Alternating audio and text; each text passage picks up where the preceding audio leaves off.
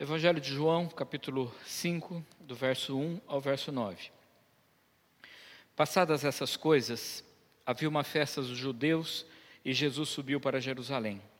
Ora, existia ali, junto à porta das ovelhas, um tanque, chamado em hebraico Betesda, o qual tem cinco pavilhões. Nestes jazia uma multidão de cegos, coxos e enfermos, esperando que se movesse a água porquanto um anjo descia de certo em certo tempo, agitando-a. E o primeiro que entrava no tanque, uma vez agitada a água, sarava de qualquer doença que tivesse. Estava ali um homem enfermo, havia 38 anos. E Jesus, vendo-o deitado e sabendo que estava assim por muito tempo, perguntou-lhe: Queres ser curado? Respondeu-lhe o enfermo: Senhor, não tenho ninguém que me ponha no tanque. Quando a água é agitada, pois enquanto eu vou, desce outro antes de mim. Então lhe disse Jesus: Levanta-te, toma o teu leito e anda. Imediatamente o homem se viu curado e, tomando o leito, pôs-se a andar, e aquele dia era sábado. Que o Senhor possa abençoar a Sua palavra. Talvez, irmãos, esse texto seja um dos textos mais pregados quando se fala de milagres e quando se fala do poder de Deus. Eu acredito que muitas e muitas vezes, e resisti um pouco em pregar de novo sobre esse texto, porque quantas vezes eu já me deparei e fui abençoado por essa mesma palavra que nós lemos aqui nessa noite. Mas Deus, como é sempre novo, né, como as coisas de Deus são sempre novas, o Senhor me levou um pouco a enxergar algo que talvez eu não tivesse visto nesse tempo todo. E nessa noite eu queria falar sobre a misericórdia de Deus.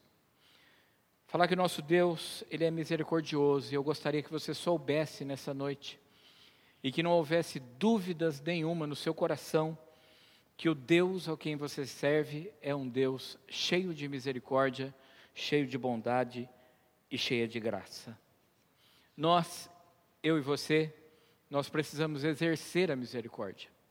Nós precisamos chamar a nossa atenção do nosso coração e vigiar a nossa alma, para que nós sejamos misericordiosos. Agora, Deus não.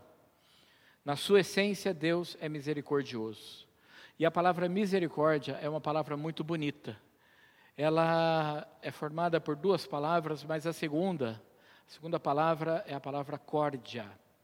Córdia vem de coração, de cardio. A palavra misericórdia, ela tem o sentido de guardar dentro do coração. Guardar um sentimento bom dentro do coração.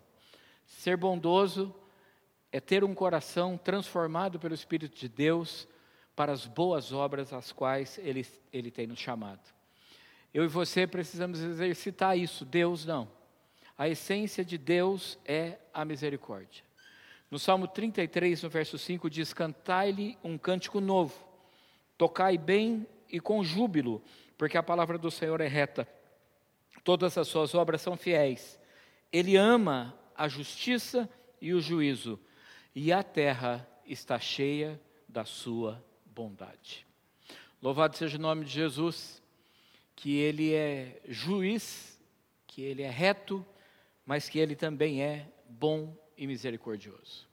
Se não fossem as misericórdias do Senhor, meus irmãos, nós já teríamos sido consumidos se não fosse a misericórdia do Senhor, que se renovam a cada manhã, nós já teríamos sido consumidos pela justiça de Deus. Mas Deus olha através da sua misericórdia e nos enxerga pecador, mas pecadores remidos pelo sangue poderoso de Jesus Cristo. Ele ama a justiça. Se ele ama a justiça, se ele não fosse misericordioso, a justiça que ele ama nos alcançaria com o furor da sua ira, porque nós somos pecadores. Mas Ele enxerga e olha para nós através da Sua misericórdia. E que bom que eu e você, nessa manhã, nessa noite, podemos cantar que as misericórdias do Senhor se renovaram sobre a nossa vida. O Salmo 25, versículo 20 diz: Guarda a minha alma, livra-me e não me deixes confundido, porque eu confio em ti. A misericórdia de Deus nos leva a confiar nele. Quando nós experimentamos da misericórdia do Pai, nós passamos para o nível da confiança. E a palavra confiar também é bonita. A palavra confiar, ela tem o sentido de fiar com. Ou seja, sentar e junto com uma outra pessoa tecer, fazer um tecido. Uma segurando a linha e o outro tecendo. Que bonito a gente entender que confiar é fiar com, que confiar é estar junto com Deus, que confiar é estar junto com o Senhor, pelejando num só plano, num propósito e fazendo a obra junto com aquilo que o Senhor tem nos dado. Lamentações 3, versículo 22, diz assim: que as misericórdias do Senhor são a causa de não sermos consumidos, porque as suas misericórdias não têm fim. Louvado seja Deus, que nesse mundo de tantas situações complicadas, tantos relacionamentos que começam e terminam, a Bíblia nos ensina que a misericórdia do Senhor, ela não tem fim. Então você pode ter a certeza que você não está sozinho, que você tem um Deus misericordioso que vela por você, que zela por você. Talvez você esteja vendo agora esse vídeo na cama de um hospital. Talvez você esteja com Covid, talvez esteja com câncer, e talvez chegou até você esse vídeo, o link desse vídeo. É bom você saber que você não está sozinho. É bom você saber que por mais alto que, que seja a montanha, ou mais profundo que seja o abismo, que você não está sozinho. E a Bíblia nos ensina que o nosso Deus é Emanuel, ou seja, Deus conosco, um Deus misericordioso que tem prazer de estar com você, tem prazer de estar comigo. É isso que nos mantém de pé, meus irmãos. É a misericórdia de Deus que nos mantém em pé e não permite que nós sejamos consumidos nem pelo juízo de Deus e nem pelo pecado que nos assedia e que nos rodeia. Esse Deus misericordioso, a Bíblia diz que os olhos dele estão sobre a sua vida. A Bíblia diz que os olhos do Senhor passeiam por sobre toda a terra, por sobre bons e sobre maus. Deus, ele age nas nossas vidas, porque ele olha, porque ele vê, porque nós não estamos ocultos ao Senhor. Os olhos do Senhor passeiam sobre toda a terra. E a Bíblia diz que a boca do Senhor e que o braço do Senhor, Isaías diz, não está encolhida, que a, a, a mão não está encolhida, nem o ouvido agravado, mas a mão do Senhor está estirada e o ouvido do Senhor está aberto para se ouvir a oração que se faça nessa noite, neste lugar, onde quer que você esteja também. Dito isto, eu queria falar sobre três lições que a misericórdia de Deus nos ensina nessa noite. Como se fosse uma aula, e o Senhor Espírito Santo nos ensinando três lições que nós podemos aprender sobre a misericórdia de Deus em João capítulo 5, do versículo 1 ao versículo 9. Primeiro, a Bíblia diz que estava ali um homem doente há 38 anos. 38 anos. Há 38 anos, não sei quantos anos você tem, mas se você tem menos de 38 anos, é como se antes de você nascer, aquele homem já estivesse ali naquele lugar. E a Bíblia diz que estava ali um homem. A misericórdia de Deus nos ensina que todos os homens carregam uma história. A história desse homem é uma história de doença, é uma história de frustração, de abandono. Mas qual é a sua história? Qual é a minha história? A misericórdia de Deus ensina que do jeito que aquele homem tinha uma história, eu e você também temos uma história. E muitas vezes nós julgamos as pessoas pelo que nós conhecemos delas, mas não entendemos que há uma história por trás. E o que Deus precisa fazer conosco nessa noite, em todos os dias da nossa vida, é abrir os nossos olhos e o nosso coração para a misericórdia de Deus, para que nós possamos entender que existem histórias por trás de pessoas. Às vezes nós vemos só o resultado final, de uma vida triste, de uma vida entristecida, e alguém que foi muito machucado e agora não quer mais relacionamentos, às vezes chega na igreja, não quer se envolver com nada mais, mas quando a gente procura saber um pouquinho da história daquela pessoa, e às vezes a gente julga dizendo, caramba, esse cara não se envolve com ninguém, não dá abertura nenhuma. Mas eu já procurei várias pessoas e fiquei sabendo das histórias que tem por trás dessas pessoas e do que elas viveram na sua vida cristã antes que as aprisionou. Gente que um relacionamento não dá certo e a pessoa nunca mais decide que não vai se envolver com mais ninguém porque ficou aprisionado. Porque as histórias da nossa vida, quando elas são negativas, elas não conseguem ser apagadas, nós não conseguimos apagar. E muitas vezes os traumas ficam dentro de nós e a gente fica meio que aprisionado, como que aprisionado. Aí nós precisamos que a misericórdia de Deus venha nos libertar. Eu não sei se você viu, acho que foi nesse ano, acredito que sim, mas lá em Campinas, um menininho que a família o mantinha acorrentado num quartinho em cima da laje da casa, com um pouquinho de comida, e colocavam ele dentro de um latão, um latão, ele ficava ali dentro daquele latão, ele fazia as suas necessidades dentro daquele latão, e ficava aprisionado lá, e só com uma janelinha, e os vizinhos descobriram, chamaram a polícia, a polícia foi lá, libertou aquele menino que ficava algemado, acorrentado. Uma história muito triste, meus irmãos. Mas, querido, talvez a nossa história não seja tão dramática quanto a desse menino, mas talvez as histórias da nossa vida, elas estejam nos acorrentando, nos aprisionando e nos mantendo longe do corpo de Cristo e de outras pessoas que poderiam nos ajudar. Eu sempre vejo as pessoas procurando ajuda quando parece que não há mais solução para o problema.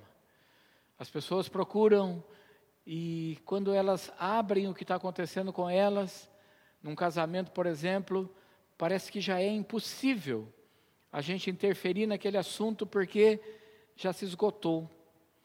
A misericórdia de Deus, quando nos alcança, ela vai ao fundo da nossa alma, fundo do nosso coração, e ela traz libertação.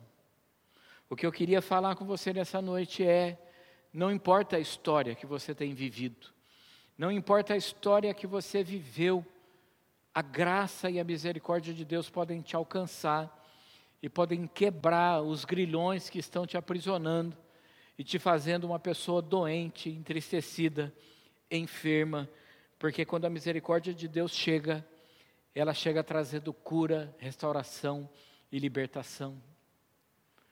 Amados, Estamos agora aí, há poucos dias, dessa conferência de casais. E sabemos que muitos casais necessitariam estar aqui e presencialmente. Mas parece, meus irmãos, que as pessoas que mais necessitariam são as que mais se esquivam de escutar o que Deus tem para elas. E você sabe por quê? É porque quando Deus nos encara, ele revela exatamente o que está acontecendo com a gente. E Deus promove mudanças primeiro na gente, para poder mudar depois outras coisas. E a gente prefere viver aprisionado, a gente prefere viver algemado, acorrentado, a gente prefere viver longe da misericórdia de Deus. Que história de vida você tem? Que história você está passando? Que momento que você está passando? A misericórdia de Deus nos ensina que todos nós temos uma história e precisamos resolver essa história na nossa vida. Esse homem, 38 anos, eu já preguei outras vezes sobre ele, mas longe da família, longe do convívio social, um solitário e abandonado. Mas Jesus vai chegar ali, e a misericórdia de Jesus chega também, e a misericórdia de Jesus vai interferir na história de vida desse homem. Coloca a sua história hoje aos pés do Senhor, para que Ele possa banhá-la com a sua misericórdia. Segunda lição que a misericórdia de Deus nos ensina é que a Bíblia diz que Jesus passou por ali e viu, e viu aquele homem. Diz exatamente assim o versículo: e vendo o Senhor aquele homem. A segunda lição é que todas as pessoas estão sob o olhar de Deus. Se a primeira é que todas as pessoas têm uma história, que todos os homens têm uma história, a segunda é que todos nós, seres humanos, estamos sob o olhar de Deus. A Bíblia diz que Jesus viu aquele homem. E Jesus cravou o seu olhar naquele homem, e Jesus percebeu aquela história de vida. Mais ou menos como Lucas capítulo 7, quando Jesus está entrando em Naim, e a Bíblia diz que saindo de Naim está uma, uma viúva que acabou de perder o seu filho. E a Bíblia diz que Jesus viu aquela mulher. Querido, Jesus vê você aí na sua casa agora. Jesus vê você, talvez esteja no banheiro, com o celular, assistindo essa transmissão, esse culto. Jesus está vendo você aí no banheiro. Talvez você esteja só ouvindo o áudio, esteja fazendo comida, Jesus está vendo você. Sabe por quê? Porque eu e você e todos os outros sete bilhões de habitantes desse planeta estão debaixo dos olhos do Senhor. Nós cantamos: Seus olhos revelam que eu nada posso esconder. É assim, meus irmãos. Hebreus 4, 13, 13 diz assim: E não há criatura alguma encoberta diante dele, antes todas as coisas estão nuas e patentes aos olhos daquele com quem nós haveremos de tratar. Que coisa! Esse versículo é forte, meus irmãos, dizendo que não há criatura nenhuma que esteja encoberta, e dizendo que uh, estão, as pessoas estão nuas da presença do Senhor, que como se estivessem sem vestir nada, e diz que esse Deus que nos enxerga, ele será aquele a quem nós devemos, nós teremos que tratar. Os olhos de Deus estão voltados. Isso é uma alegria saber que Deus está com os olhos na nossa vida, que Deus está vendo as injustiças que nós estamos passando, que Deus está vendo os momentos de luta que nós estamos vivendo, nós estamos passando, que Deus não tirou férias e que Ele não cochilou, porque a Bíblia diz que o guarda de Israel não dormita Jesus continua. Ele continua olhando para nós. As nossas histórias de vida, sejam boas ou más, elas estão patentes, elas estão debaixo do, dos olhos de Deus. E se os olhos de Deus estão sobre nós, Ele conhece nossa história, Ele está pronto para nos libertar das nossas dificuldades, das nossas lutas, porque Ele tem olhado para nós. Os olhos de Deus estão sobre nós. Os olhos de Deus estão sobre o aflito e sobre o necessitado. A Bíblia ensina que ele vê o pobre, que ele habita com o pobre, que os seus olhos estão sobre os necessitados. E quando nós encontramos Jesus passando ali indo para Jericó, e tem aquele cego de nascença, quando ele escuta Jesus vindo, ele dá um grito dizendo: Filho de Davi, tem misericórdia de mim. Hoje eu e você podemos gritar, gritar o nosso grito que vai chegar aos ouvidos de Jesus e saber que os olhos de Jesus ele estarão sobre a nossa vida e que ele pode mudar a história da nossa vida. Jesus Cristo é aquele que entra nas nossas vidas, interfere nas nossas vidas. E ele é aquele que nos cura, é aquele que soluciona as nossas crises. Há crises que nós não temos controle sobre elas, que vêm sobre nós. Mas há crises que nós também provocamos. E chamar a sua atenção nessa noite é para você entender o que de fato aconteceu sem você provocar, mas o que você tem provocado. Talvez a sua forma de agir, a sua forma de enxergar a vida, enxergar a sua fé, enxergar as pessoas perto de você, talvez você esteja criando crises e mesmo essas o Senhor está vendo e Ele pode resolver. As crises, as angústias da nossa vida, as dores, os sofrimentos, eles podem ser causados por nós ou nós podemos experimentá-los por causa de situações que nós não temos controle. Mas escute, para as crises que você cria, a misericórdia de Deus é o escape. E para as crises que vêm sobre nós, também a misericórdia e a graça de Deus são o escape. Filipenses capítulo 4, verso 5 diz: Seja a vossa equidade notória a todos os homens, Perto está o Senhor. Diga isso na sua casa. Perto está o Senhor. Perto está o Senhor. Amado, só pode ver aquele que está perto. Só pode interferir na história aquele que está perto. Em Mateus capítulo 11, verso 28, a Bíblia diz: Vinde a mim todos aqueles que estão cansados e sobrecarregados, e eu vos aliviarei. Quando o Senhor vê a história da nossa vida, Ele interfere com a sua misericórdia para tomar o nosso fardo, para tomar sobre Ele o fardo que é pesado demais para nós carregarmos. O que tem sido pesado para você carregar? Talvez você tenha se sobrecarregado nesses dias. O Senhor está querendo aliviar o seu fardo. O Senhor está querendo que você troque de fardo com Ele. E você só consegue fazer isso quando você crê que a misericórdia de Deus está agindo ao seu favor. E a terceira coisa que a misericórdia de Deus nos ensina é que para qualquer pessoa, a única opção é Jesus.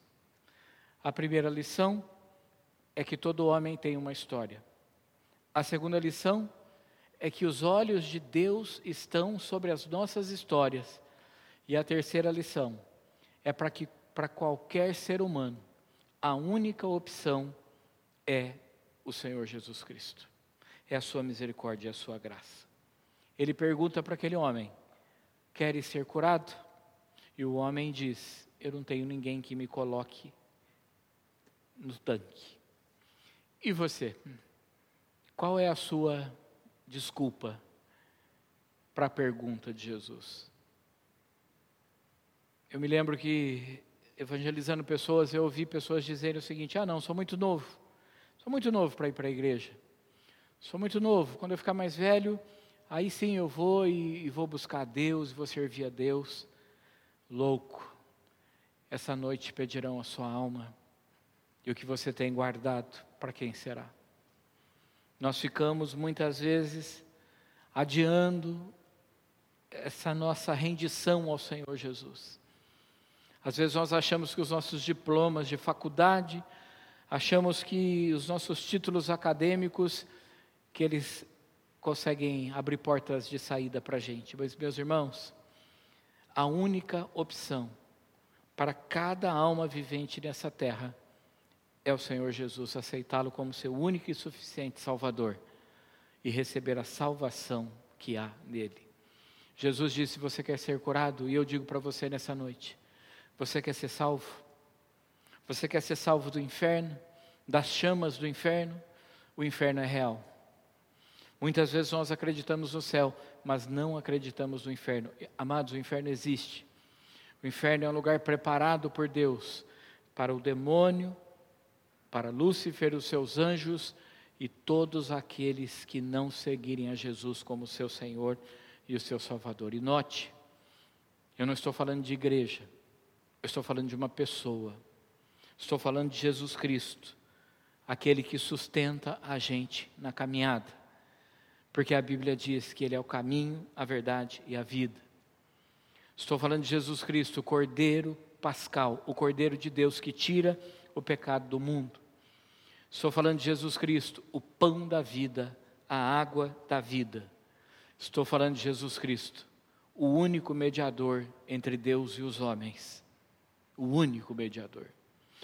Não há igreja que possa mediar você na presença de Deus.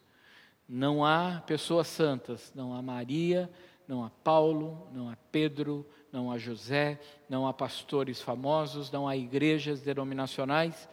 O único mediador entre você e Deus é Jesus Cristo, o Filho de Deus. Talvez você esteja buscando solução num amigo, buscando solução em um parente, buscando solução em uma igreja. Deixa eu te dizer, não há o amigo é bom, o parente é legal, a igreja é essencial, mas a única saída é Jesus. Jesus é a única saída. Aquele que nos leva das trevas para a luz. Aquele que nos tira da perdição eterna para a salvação eterna. Aquele que nos tira da morte e nos conduz para a vida. que nessa noite, você que é salvo, não coloque nenhuma dúvida no seu relacionamento para com Deus. O seu relacionamento com Deus é a coisa mais importante que você tem que cultivar na sua vida. Seu casamento é importante? Sim. O seu relacionamento com Deus é mais importante. Seu, sua vida com seus filhos é importante? Sim. A sua vida com Deus é mais importante. Tudo que você pensar nessa noite, o Senhor é mais importante. Jesus diz: Você quer ser curado? E eu digo a você nessa noite: Você quer cura para o teu corpo e para a tua alma? Porque às vezes o teu coração está doente, porque a tua alma está doente. Mas o Espírito de Deus, que é o grande consolador, ele vem trazer até nós a certeza que a misericórdia de Deus nos ensina que nós temos uma história, nos ensina que nós estamos sobre os olhos de Deus e nos ensina que Ele é a única opção. A misericórdia de Deus é inesgotável. E esse Deus misericordioso, Ele quer tratar você, quer curar seus medos, livrar você das suas ansiedades, curar sua alma e curar também o seu